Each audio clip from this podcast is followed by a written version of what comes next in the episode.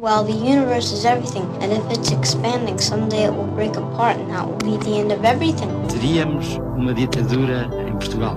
Capitalism is a form of religion. Foi como se soubesse que tinha nascido só. Did you fulfill all your desires? Para que serve o universo? When I was 18, I could do anything. O universo seria inútil. It's all over much too quickly. So, what's the answer? BBX com Pedro Mexia e Inês Menezes. Olá, Pedro. Olá, Inês. Com um orçamento de 100 milhões de dólares, fez Christopher Nolan um êxito de bilheteira chamado Oppenheimer, que tem gerado outros mais milhões nas bilheteiras. Um projeto ambicioso a vários níveis, contar a história do pai da bomba atómica e do projeto Manhattan, juntar um elenco com Cillian Murphy, Matt Damon, Downey Jr., Florence Pugh, Emily Blunt, Rami Malek. Uh, Pedro, é um filme para Oscars? Hum, quer dizer, é um filme feito para isso. Se merece. Eu tenho sentimentos divididos. Eu, eu, devo dizer que a minha, a minha história com Christopher Nolan foi de absoluto, absoluto fascínio como momento, momento que eu acho um dos melhores filmes das últimas décadas.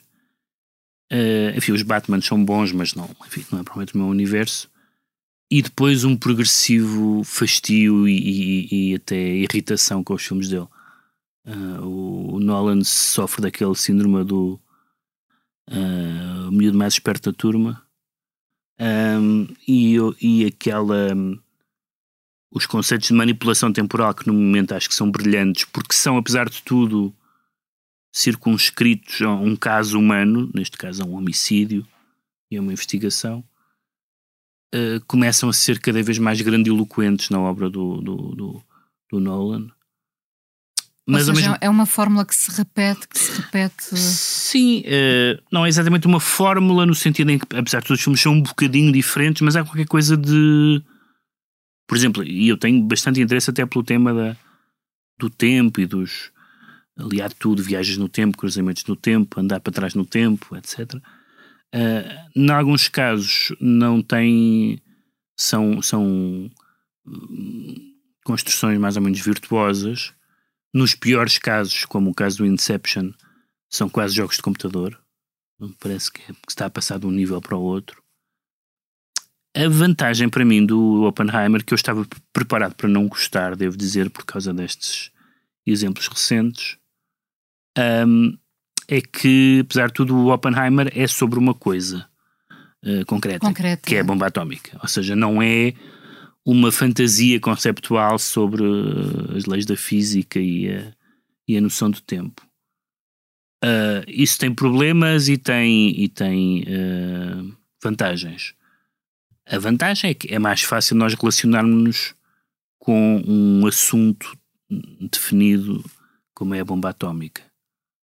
Um, mais do que o Oppenheimer uh, em si, que a maioria das pessoas imagino não sabe grande coisa. Eu próprio não sei grande coisa sobre o Oppenheimer. Um, o problema é, se, é em que medida é que o Oppenheimer é sobre a bomba atómica. Ou seja, não no sentido de, da sinopse do filme. O filme é literalmente sobre uh, o, o, o projeto Manhattan e a, e a, e a decisão dos americanos de uh, há aqui uns cientistas que têm falado deste assunto uh, mais tarde ou mais cedo alguém vai usar isto para fazer uma arma uh, decisiva. Podem ser os nazis mais vale sermos nós e depois na fase final que é a Alemanha já está derrotada mas o Japão não e o Japão não se não nunca considerar uma derrota a não ser que seja uh, uh, uma que nós usemos esta arma que nunca ninguém viu e que, e que deixa o Japão tão siderado que tenha que se render. Bom, conhecemos esse percurso. Uh, esse, percu esse percurso é um percurso que tem uma dimensão que o Nolan safa relativamente bem das discussões científicas, ele terá lido muitas coisas sobre sobre aquilo. Às vezes aparece sob formas anedóticas em que aparecem várias pessoas da história da física. É, de repente, olha o Einstein, olha o Niels Bohr, é, etc. Depois ele, vai sempre dizendo o nome O, Mas, la, o, lado científico nunca dissociado da política ou, ou, sim, ou, separado? Não, naquele caso não faz sentido separar porque é, um, é a utilização, aliás, a, a, digamos assim, o Einstein aparece como uma figura moral, entre outros, uh, uh, de, que é aquele que diz cuidado, cuidado que a ciência não pode ser cúmplice de, da barbárie, é?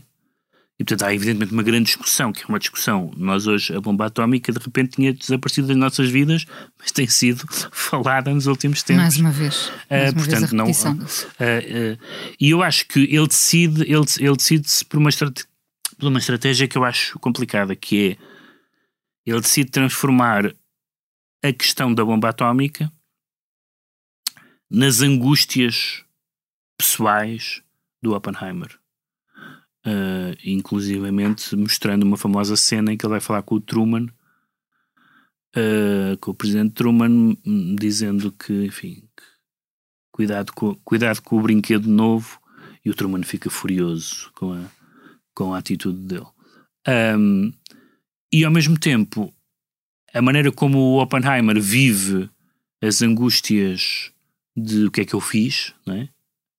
são dadas de uma forma que eu acho duvidosa no filme, que é, portanto, o filme não mostra imagens da bomba, da bomba atómica em si, isto é, da bomba atómica sobre o Japão, há, há imagens, de, imagens artificiais de, do, do, do, do, dos testes, uh, do teste uh, ah, um, no Novo México, mas uh, ele depois do, do, lançamento da bomba atómica, começa a ver, a ter como que visões, não são bem visões, é uma coisa menos forte que visões, mas de repente olha para as pessoas e vê as pessoas mortas e vê, vê as pessoas a arder, vê as pessoas com a cara a desfazer-se, portanto, vê no mundo à sua volta as consequências todas. Nós já vimos imagens terríveis do que aconteceu às pessoas em, em Hiroshima e Nagasaki. Aconteceu e continuou a acontecer, ou seja, bomba atómica também teve essa característica que não foi uma coisa que aconteceu só às pessoas naquele dia, não é?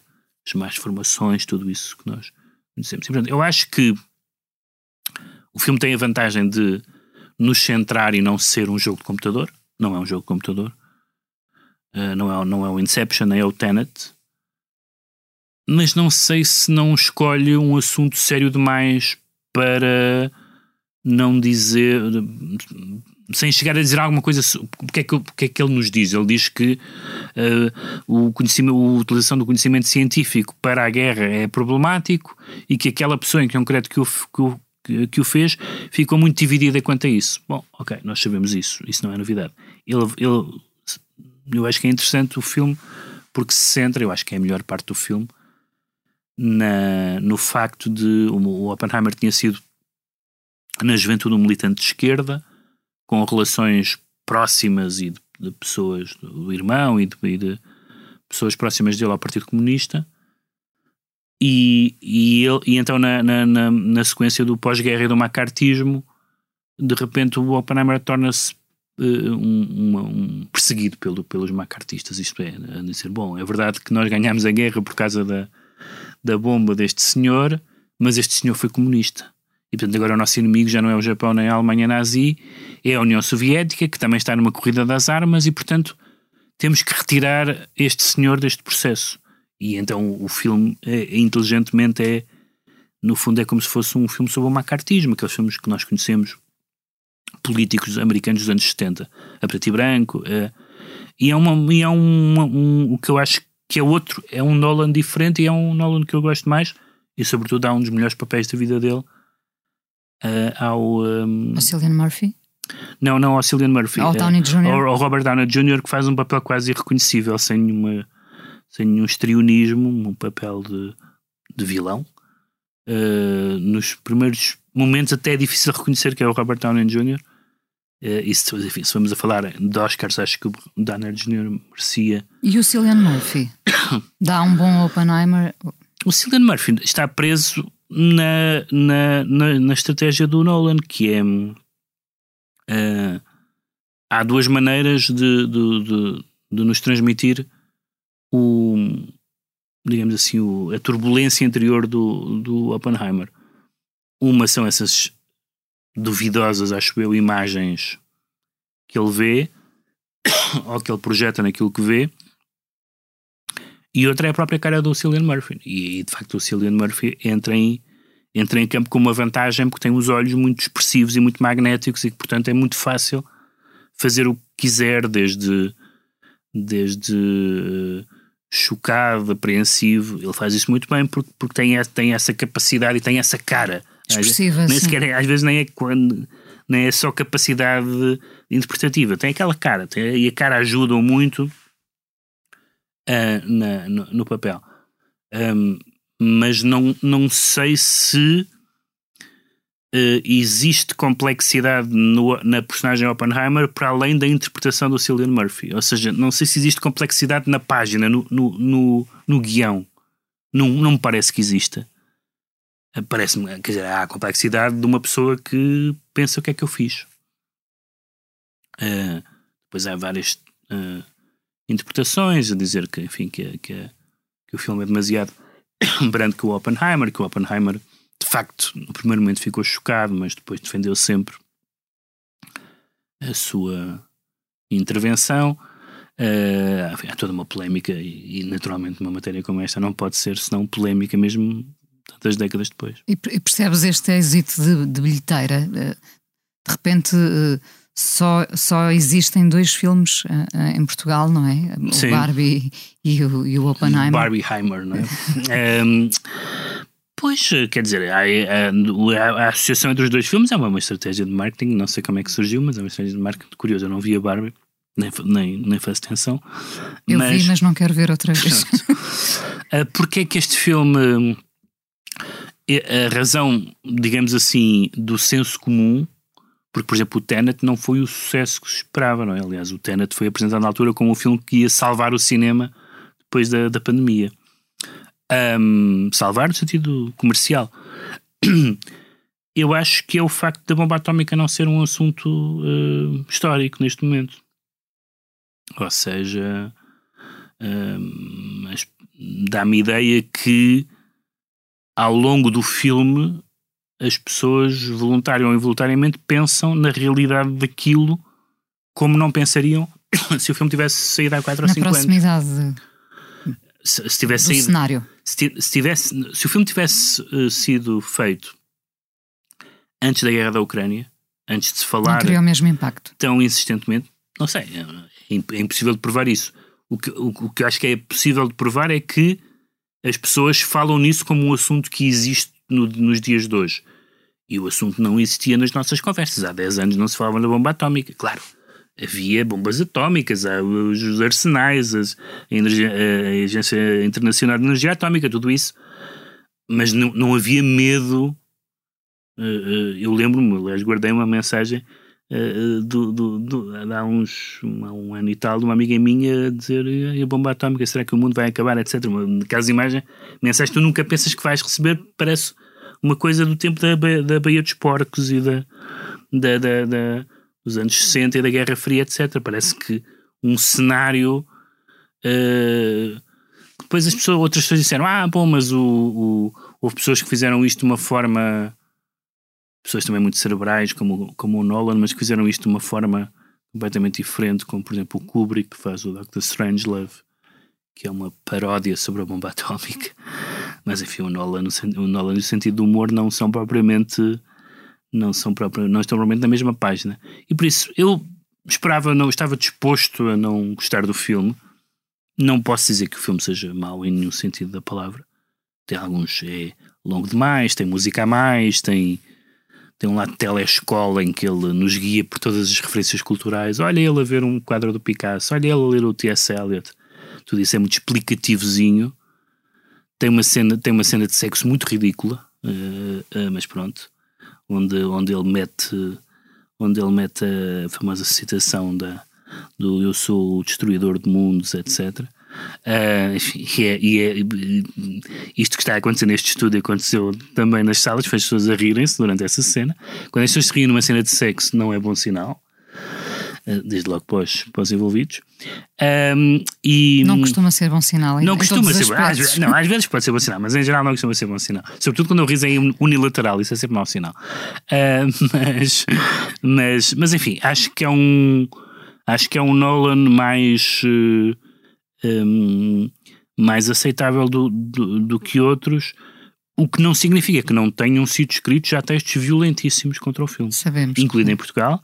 Uh, Mas se alguém te perguntasse se vale a pena ou não ir ver o filme, acho que sim, eu, que acho, vale a pena eu acho que vale a pena e, eu, e, e, não, não diria, por exemplo, do Tenet, não diria que o Tenet vale a pena. O Tenet tem um gimmick eh, pronto, muito bem feito, uma perseguição às recuas, pronto, mas, mas é aquilo, não tem, não tem nenhum interesse senão aquele.